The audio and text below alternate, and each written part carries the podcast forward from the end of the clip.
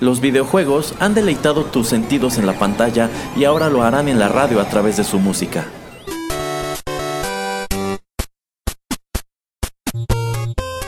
Descubre por qué los videojuegos se han convertido en una manifestación más del arte.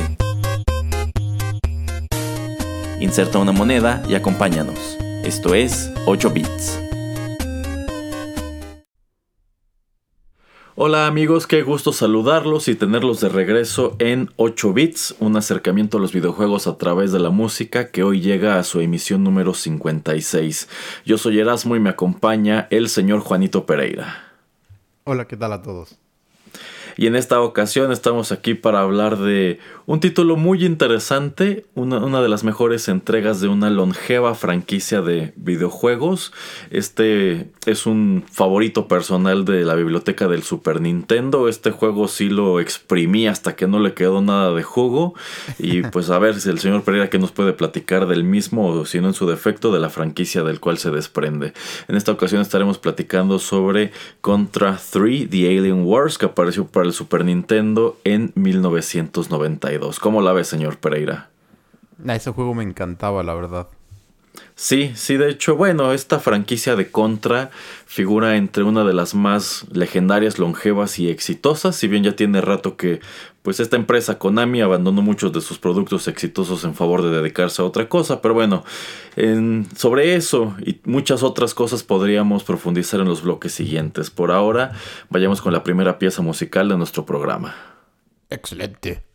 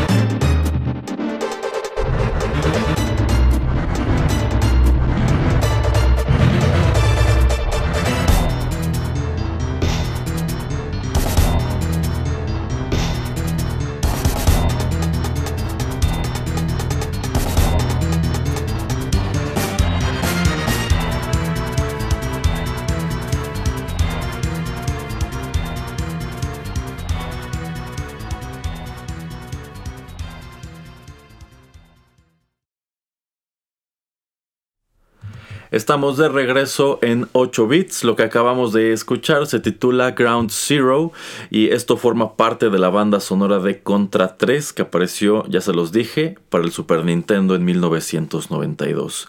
Se trata de la versión original y esto fue escrito por Miki Higashino, Masanori Adachi, Taichi Iwase y Aki Hata. Eh, yo considero que la banda sonora de este juego en general está muy padre. Creo que es una de las mejores bandas sonoras que se desprenden de la serie Contra.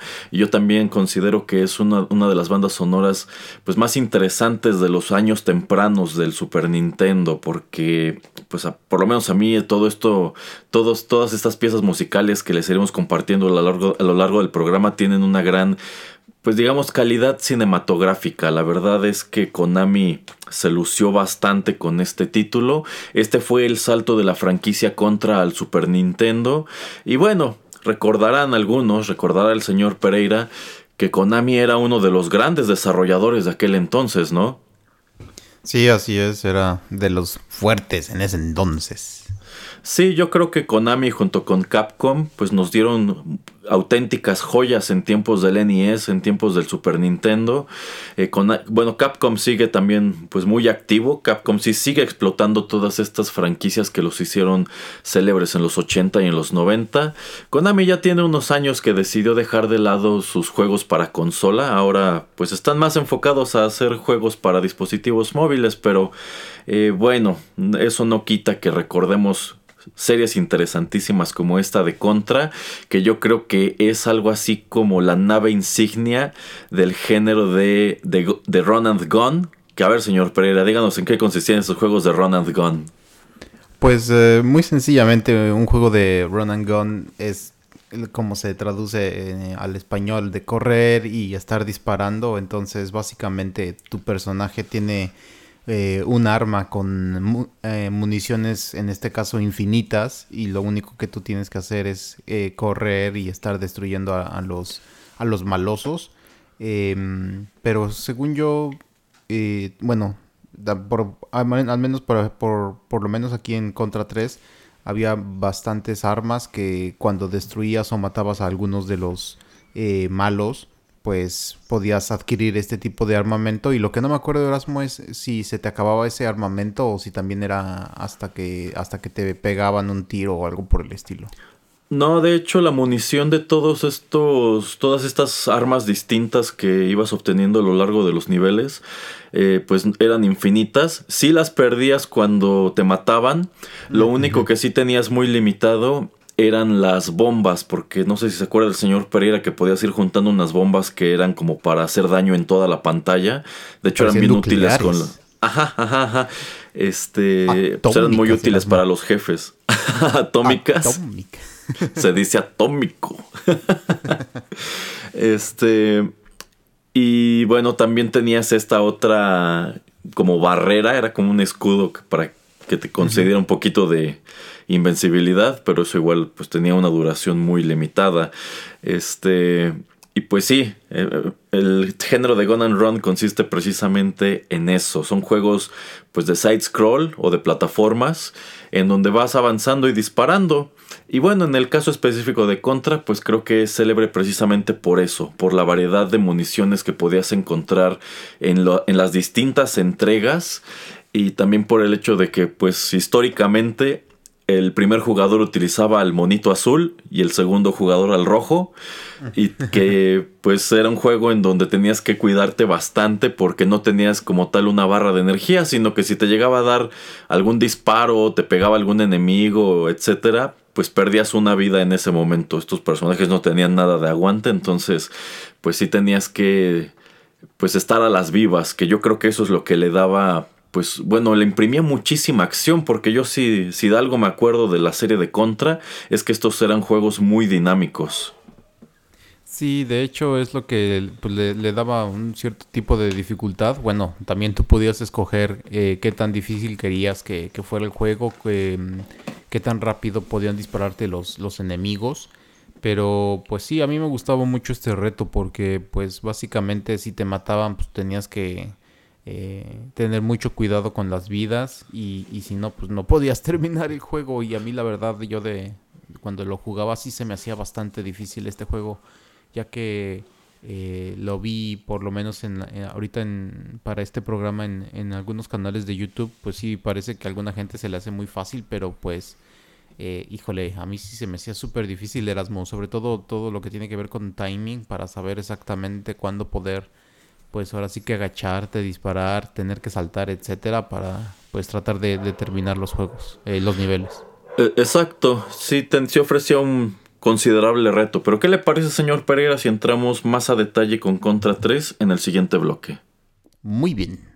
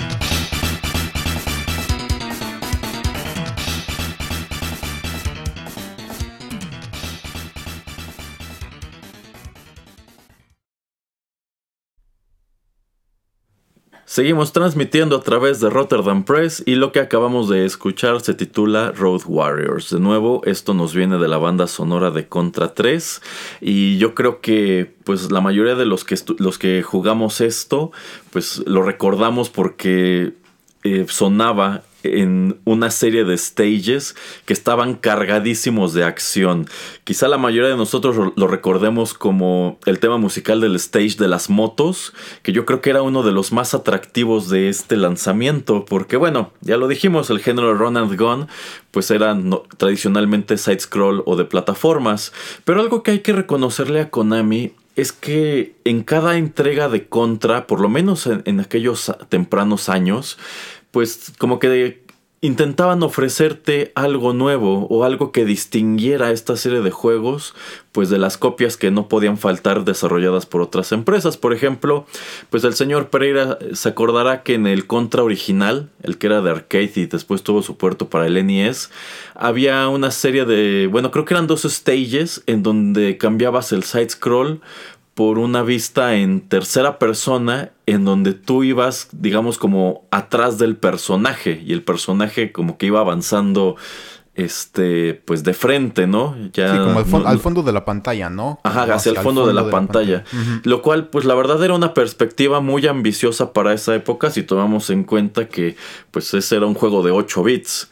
y bueno, aquí en el caso de Contra 3, como pues aquí es donde tenían que lucirse, donde tenían que demostrar que sí podían explotar las capacidades de la nueva consola, pues te ofrecían Bueno, el juego constaba de seis stages, de los cuales cuatro eran side-scroll y dos de ellos eran en overview, eran vistos desde arriba. Eh, y de hecho, pues tenían un mapa en donde tenías que ir destruyendo cosas y después andar rastreando al jefe. Y pues era otra era una modalidad totalmente distinta de juego. Eh, que por lo menos a mí me resultaba muy interesante y muy divertida, aunque tenía su dificultad porque pues no podías ver qué había más allá de la pantalla, entonces pues, luego había monitos disparándote y no te dabas cuenta hasta que era muy tarde. Pero estaba el stage de las motos, ¿y en qué consistía el stage de las motos, señor Pereira? El, tener a estos dos rudos acompañantes eh, eh, eh, en sus Harleys, sus Harleys futuristas, matando malosos. efectivamente. este stage a mí siempre me pareció muy reminiscente de este otro stage que encontrábamos en el arcade de las tortugas ninja, en el arcade original, en donde se subían a las patinetas.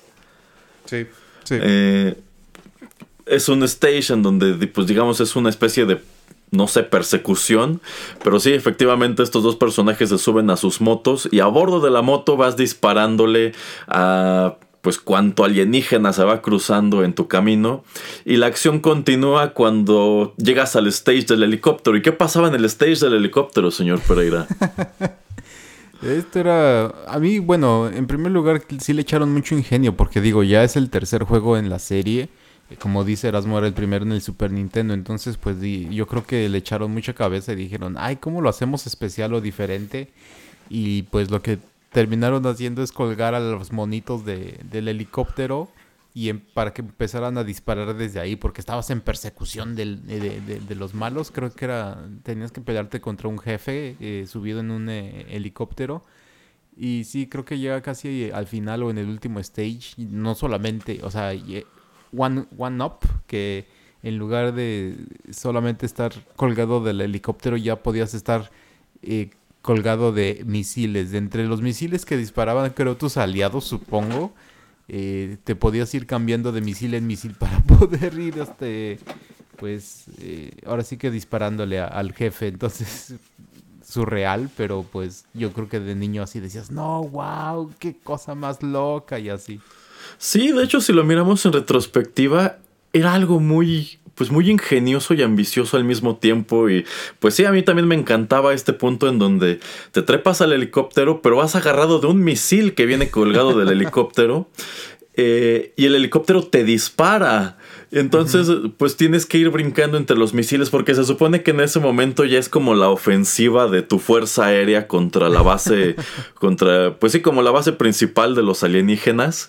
Y pues vas brincando entre los misiles, así entre las nubes. Y pues se me hacía padrísimo y efectivamente hay un jefe contra el que peleas, pues allí arriba. Y pues ese es el stage, ese es el penúltimo stage, es antes de que llegues a, a esta pues caverna en donde enfrentas a un número de jefes y a todos los, los aliens finales, por así decirlo. Entonces, pues sí, la verdad, Contra 3 en ese aspecto era un juego, era un juego riquísimo. La verdad era, este era un juego, título con el que no te aburrías. En cada stage te ofrecían algo diferente, algo nuevo. Entonces no se sentía monótono como podía suceder en el caso del Contra original, que pues en general sí consistía en niveles de plataforma en donde tenías que ir disparando y avanzando y pues a eso se limitaba la acción.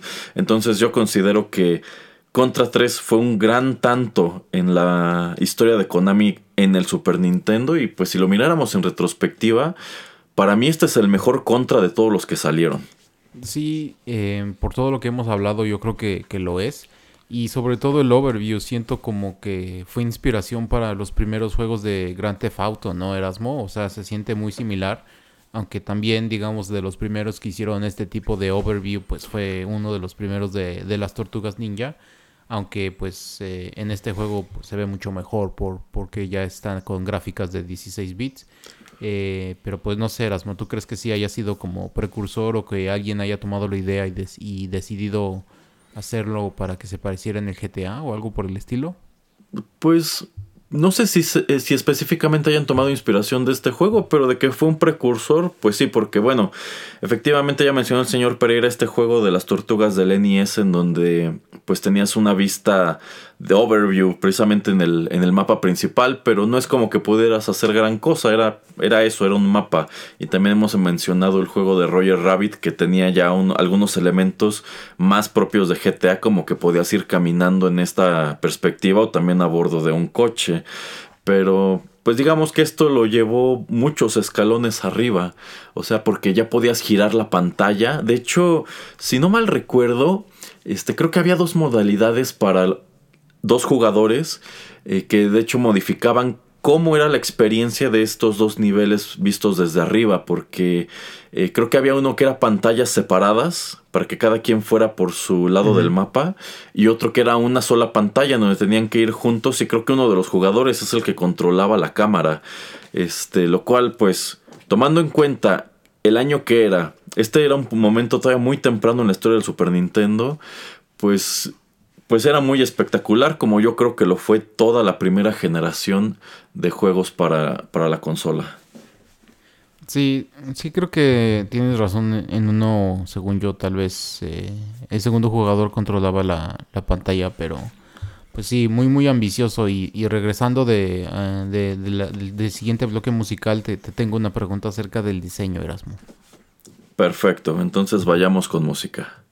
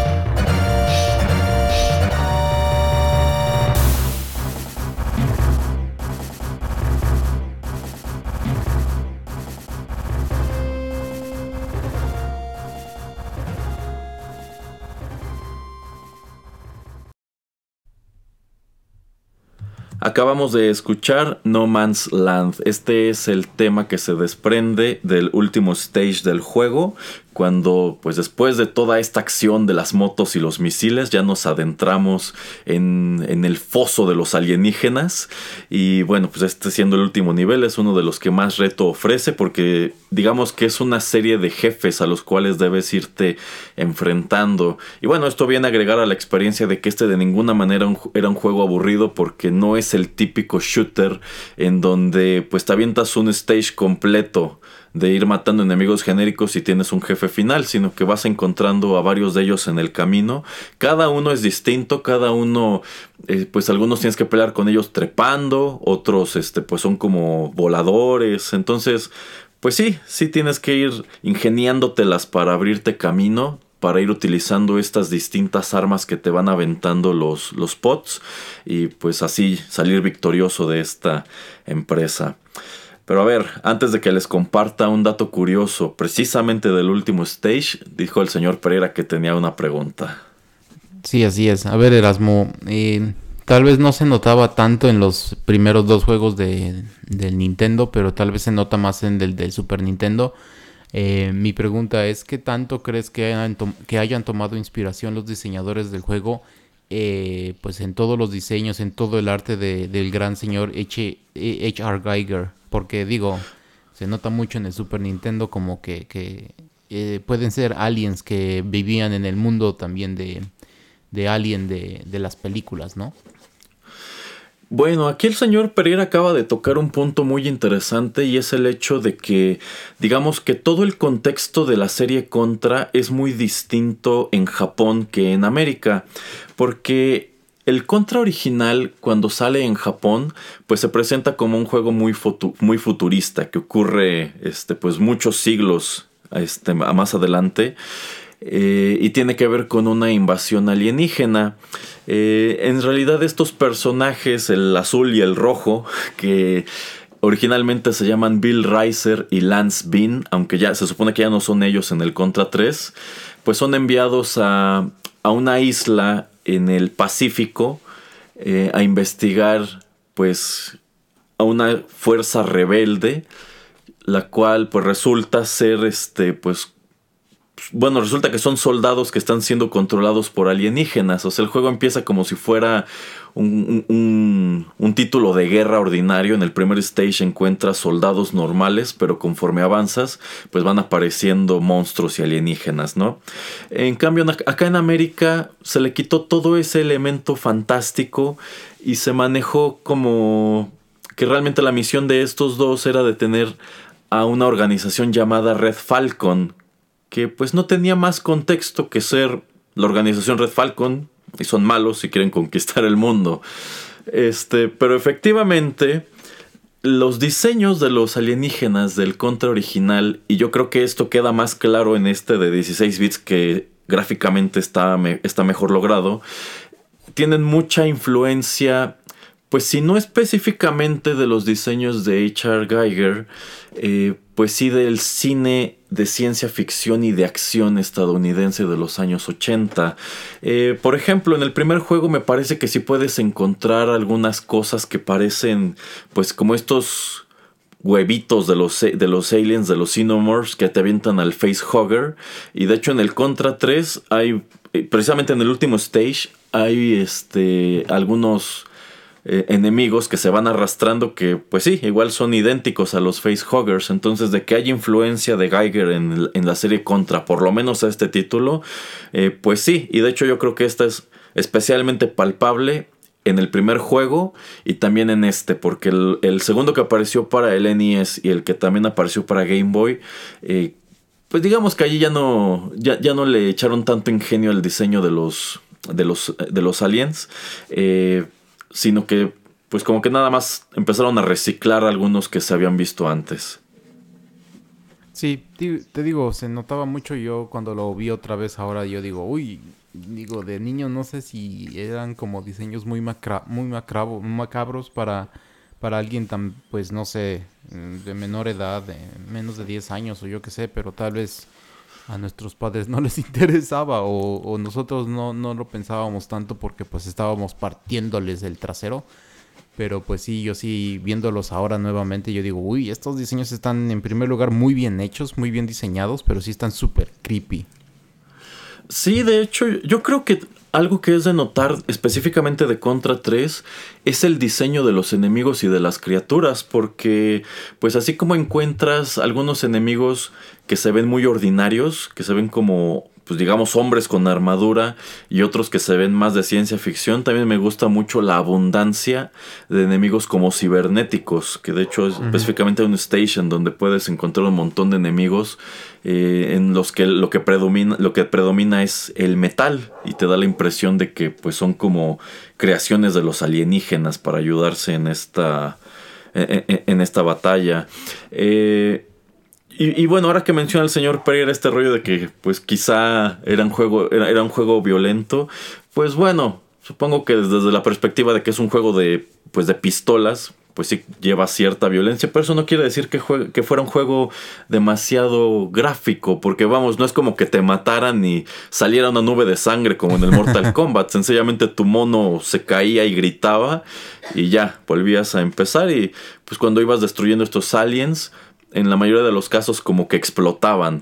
Entonces, eh, pues más que creepy, fíjese señor Pereira, más que espeluznante o macabro, como que este contra en específico de pronto me resultaba un poquito asqueroso, sobre todo cuando llegabas al último stage, porque es un stage que está pues diseñado con muchas texturas que se ven orgánicas.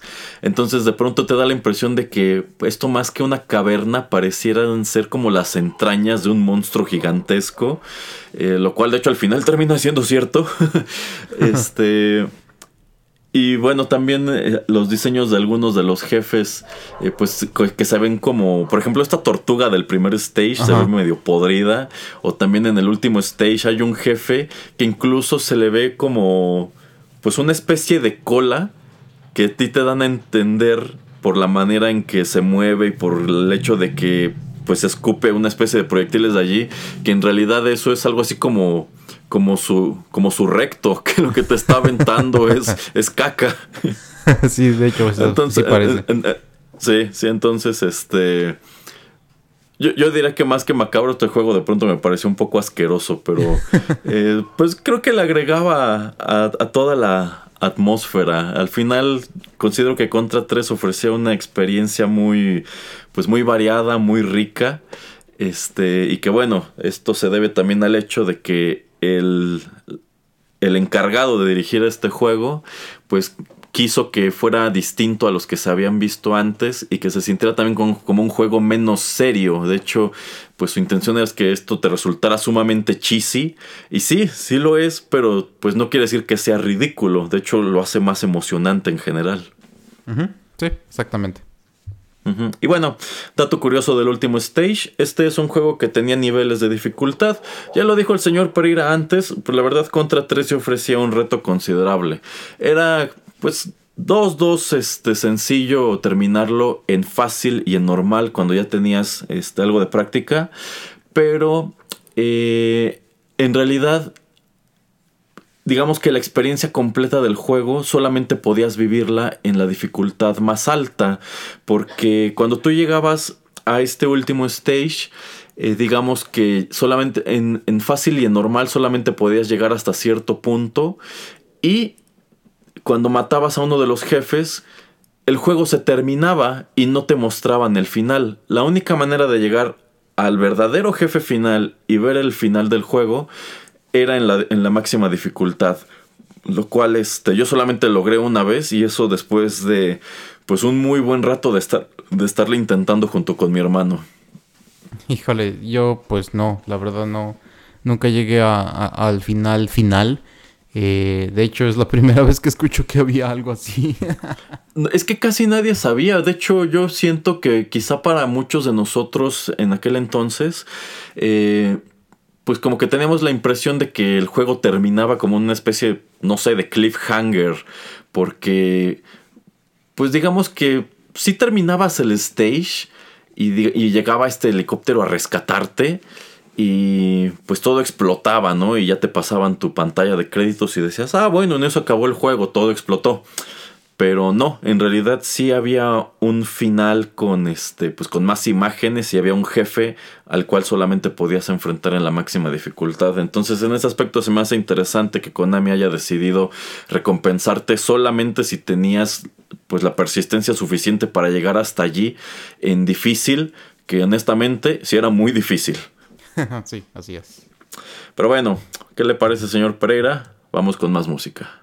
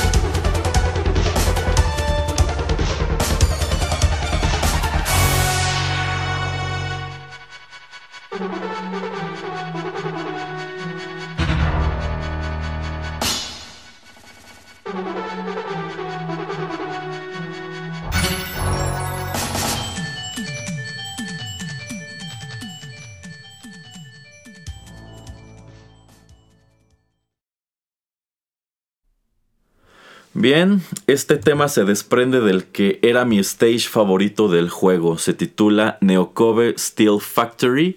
Si no me falla la memoria, es el tercer stage. Y pues esto transcurre en una especie de pues de fábrica, ya nos lo dice el título de esta pieza musical, Steel Factory, y este es uno de los niveles en donde enfrentas a una amplia variedad de enemigos que son como robots, que son como cibernéticos, y de hecho me gusta que los diseños de estas máquinas que te vas encontrando de manera recurrente en el camino, la verdad se ven muy amenazadores, y quizá uno de los momentos más memorables del juego es precisamente cuando llegas a la parte final y encuentras una suerte de línea de producción en donde están armando unos como Terminators, que pues son así como, como esqueletos cibernéticos, y llegas a un cuarto en donde te enfrentas a dos de ellos, que curiosamente uno es azul y uno es rojo, y uno de ellos te avienta láseres de los ojos, otro nada más anda brincoteando y golpeando por el cuarto, y cuando los destruyes, porque son dos etapas, cuando los destruyes la primera vez, eh, pues explotan, pero queda el torso y el torso se pone a perseguirte por el cuarto. Así como el Terminator persigue a Sarah Connor en la primera película arrastrándose.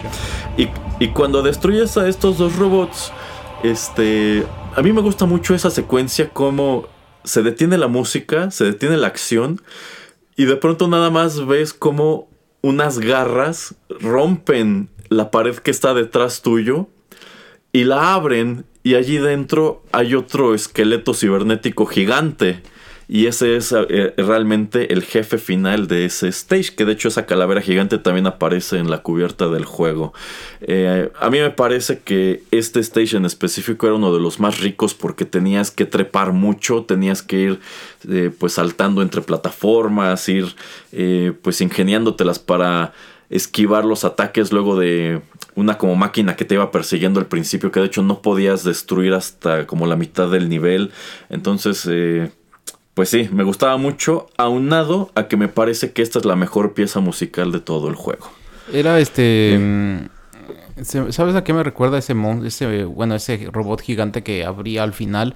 Según yo en los stages cuando cuando ibas a un concierto de Iron Maiden, era cuando tenían así como un algo así tan gigante, creo, en el, en el stage, según yo, ¿no? Ah, sí, sí, de hecho me parece que en la historia de Iron, Maiden alguna vez tuvieron una escenografía así en donde eh, pues su mascota Eddie estaba como pues sí asomándose por encima de la banda al fondo del escenario. Y sí, ahora que lo menciona el señor Pereira como que también ahí le da un aire a, a Eddie esta calavera gigante. Sí, así como que es de lo que me recordó bastante cuando, cuando lo volví a ver. Yo digo así de, ah, pues esto me parece mucho a, ajá, a Eddie de Iron Maiden. Ajá. Pero bueno, a ver, en el bloque anterior el señor Pereira me preguntó si yo consideraba que el diseño de los alienígenas en, en la serie Contra pues guardaría alguna similitud con el arte de, H.R. Geiger, ¿no? Bueno, ahora le voy a preguntar al señor Pereira. ¿Se acuerda cómo era la portada del Contra original? No, no, del primero primero no me acuerdo tanto. No, no se acuerda cómo era la del Contra original o en su ah, defecto, quizá del segundo Contra. Ya, ya, ya, lo estoy viendo. sí, parece que está este mi amigo Arnold Schwarzenegger y mi, y mi amigo Stallone. Efectivamente. eh, la ilustración que utilizaron para el puerto del NES, porque bueno, algo que aquí cabe agregar es que el juego no es conocido como Contra en todo el mundo. En realidad en Japón y acá en América sí lo conocemos como Contra, pero en algunos lugares de Europa y también de Asia se comercializó como Probotector. De hecho, por en, esos lugares hasta la fecha se le conoce así como Probotector y también como Grisor. Este. Pero sí, esta ilustración que utilizó Konami para vendernos contra en el NES este, acá en, en, América.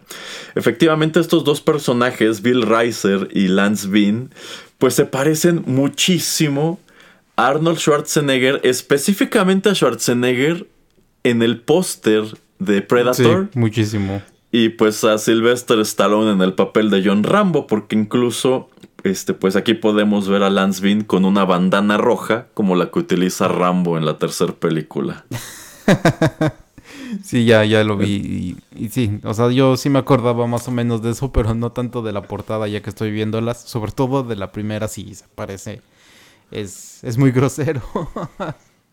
Ahora, si usted mira esta misma ilustración, señor Pereira, pues al centro, detrás de estos personajes, ahí se puede ver una cabeza que es muy parecida a la de un Xenomorph o incluso a la de un este.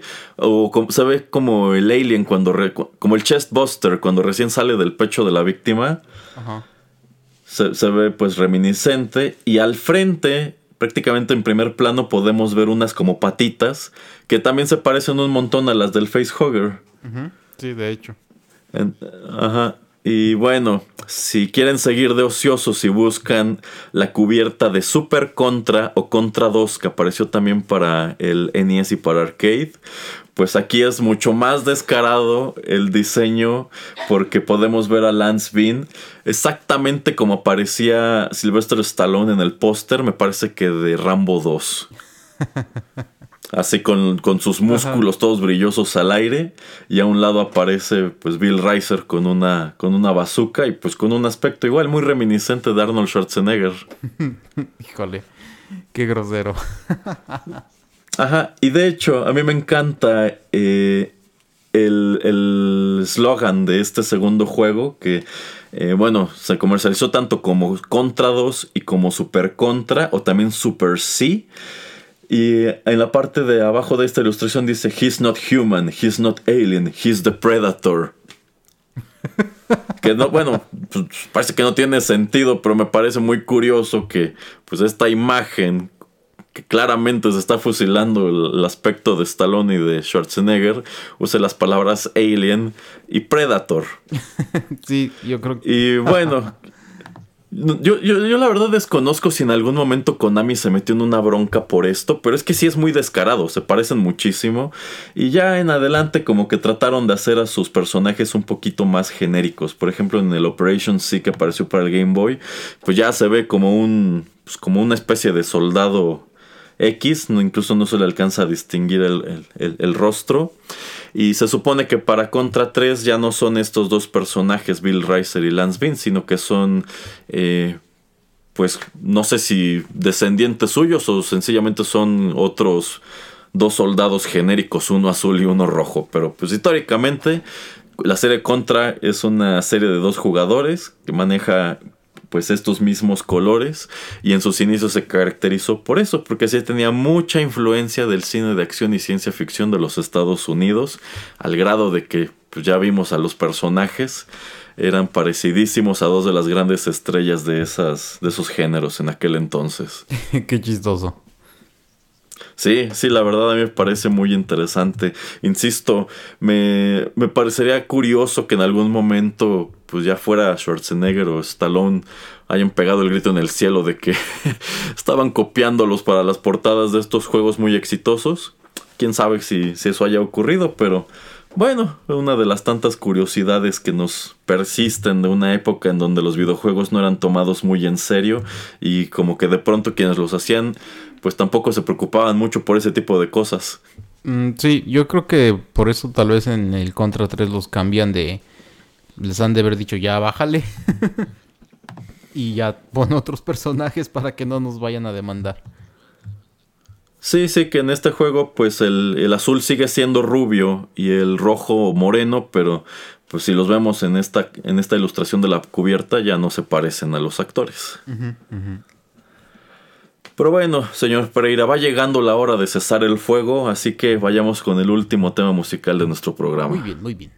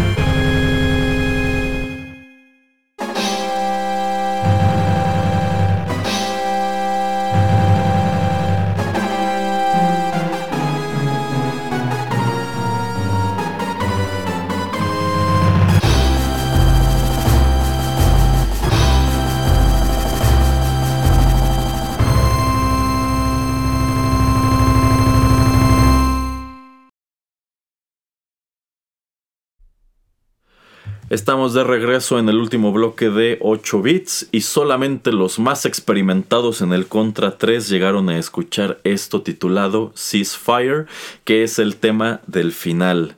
Eh, ya se los dije, tú solamente podías desbloquear el final del juego si lo terminabas en la máxima dificultad. Esto te ofrecía un reto considerable porque pues las pantallas se llenaban de disparos, se, llenaban de aliens, empezabas con menos vidas, te daban menos power-ups, entonces pues sí, sí tenías que ser como fan muy hardcore de este juego, así como lo éramos mi hermano y yo, para llegar a desbloquear esto. Nada más lo logramos una vez y creo que ya de tan frustrados que estábamos ni nos importó. Pero bueno, es de las cosas que creo que podríamos poner en nuestro currículum, que acabamos contra 3 en la máxima dificultad. Que por cierto, este otro dato interesante es que en realidad este no es el tercer juego de contra. En realidad es el cuarto, pero le pusieron tres porque decidieron que uno de los anteriores no contaba. este, en realidad eh, el, bueno, pues está el Contra original de arcade y de NES, luego Super Contra, que por cierto también en arcade y en NES, y Operation C fue el tercero, pero ese nada más salió para Game Boy. Entonces, originalmente este título de Super Nintendo sería Contra 4, pero decidieron que Operation C no formaba parte como de la cronología oficial, sino que era como un spin-off. Así que este quedó siendo Contra 3. Qué interesante. Hey. Y bueno, eh, la serie de Contra, ya se los dijimos, es una de las más exitosas de Konami, que de cualquier manera Konami en su tiempo fue un gigante de los videojuegos.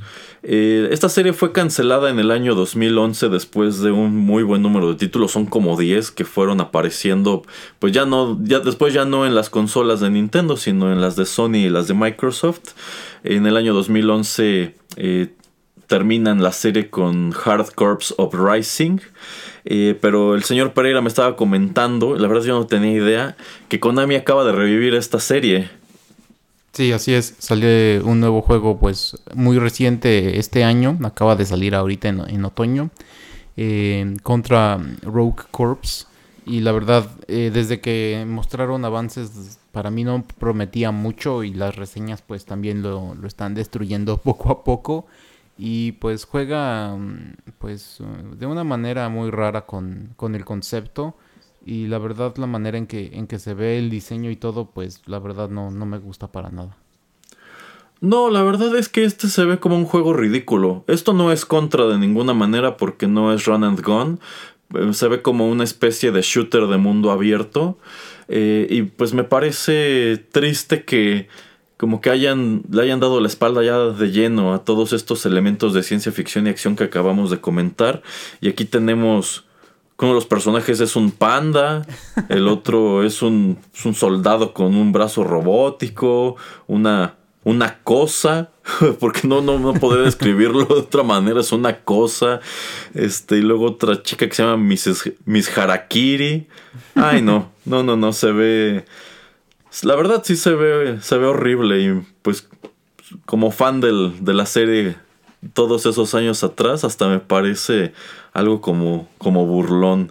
Supongo que pues porque han de considerar que este es el tipo de cosa que juegan los, los niños de ahora y si es el caso, la verdad que triste. sí, yo creo que lo quisieron poner como eh, tipo Fortnite y em, este Overwatch y todo este tipo de juegos, hacerlo un poquito más, eh, eh, pues no quiero decirle tontito, pero sí como silly, así como silly cute, pero pues no tiene nada, nada que ver. y yo mejor les recomiendo que también a principios de este año, si ustedes usan computadora, pues eh, se metan a su cuenta de Steam y si no abran una y bajen el contra como el Legacy Collection que creo que junta 10 juegos, creo que junta todos los juegos de, de contra, entonces para que puedan disfrutarlos todos. Los buenos, los, los, los del principio.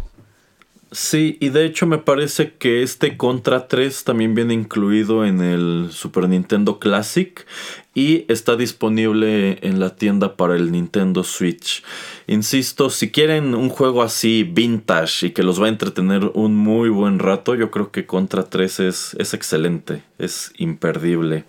Y bueno, en el corte el señor Pereira comentaba otra franquicia que de hecho pues sin lugar a dudas capitalizó muchísimo sobre la popularidad que tuvo Contra en aquel entonces que es eh, Metal Slug, un título sobre todo famoso en el arcade, igual muy divertido y muy ingenioso y que tuvo una vida igual pues muy considerable con siete entregas, la última de las cuales apareció en el año 2008.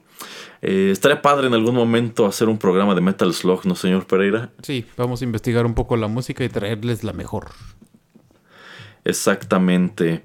Pero bueno, ahora sí que esos son los comentarios que tenemos sobre el que para mí es todo un clásico de la biblioteca del Super Nintendo. No sé si el señor Pereira tenga algo más que agregar. No, lo que ya comentabas, eh, consíganlo y en verdad jueguenlo, está muy chido.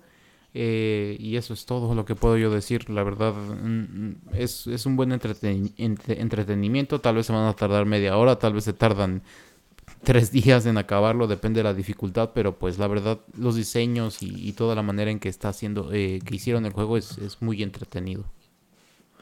Exacto. Y bueno, nada más para irles adelantando, en la siguiente emisión de 8 bits hablaremos de otro gran clásico noventero que es Street Fighter 2. Sin embargo, pues le daremos por allí un pequeño twist a este, a este clásico del arcade, así que estén al pendiente. Y pues no, no está de más recordarles que aquí en Rotterdam Press tenemos también programas de cine, de literatura, de tecnología, de metal, así que pues si no los conocen, los invitamos a que les echen oreja. Pueden suscribirse a nuestro podcast, ya sea en SoundCloud, en iTunes, en Google Podcasts, en Castbox, iBox, Tuning Radio y también pueden seguirnos en nuestro canal de YouTube en donde encuentran algunos de nuestros contenidos adicionales. Así que, pues nosotros, el señor Pereira y yo, los esperamos aquí en otros contenidos de Rotterdam Press muy pronto. Gracias por escucharnos y... Eh, pues bueno, también hacerles el comercial de que Rotterdam Press, además de podcast, es sello editorial. Tenemos ya dos libros publicados que son Los Cuentos del Crédito y también Minucias. Minucias, por desgracia, ya no lo pueden conseguir, pero los dos son libros ilustrados por nuestro amigo Sergio Vázquez. Si tienen oportunidad, si les interesa hacerse de un ejemplar, aunque sea de los Cuentos del Crédito, pues no dejen también de comunicarse con nosotros a través de redes sociales, Facebook y Twitter. Bueno, pues muchísimas gracias por la sintonía. Despídase, señor Pereira. Gracias a todos por, por escucharnos y hasta luego. Hasta luego y recuerden, hay que atacar agresivamente.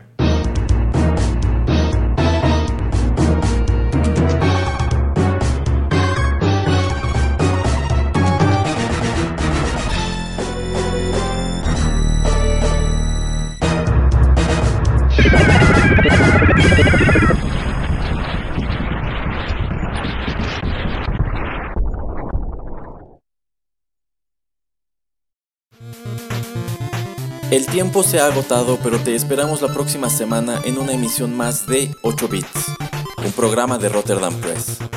Hasta la próxima.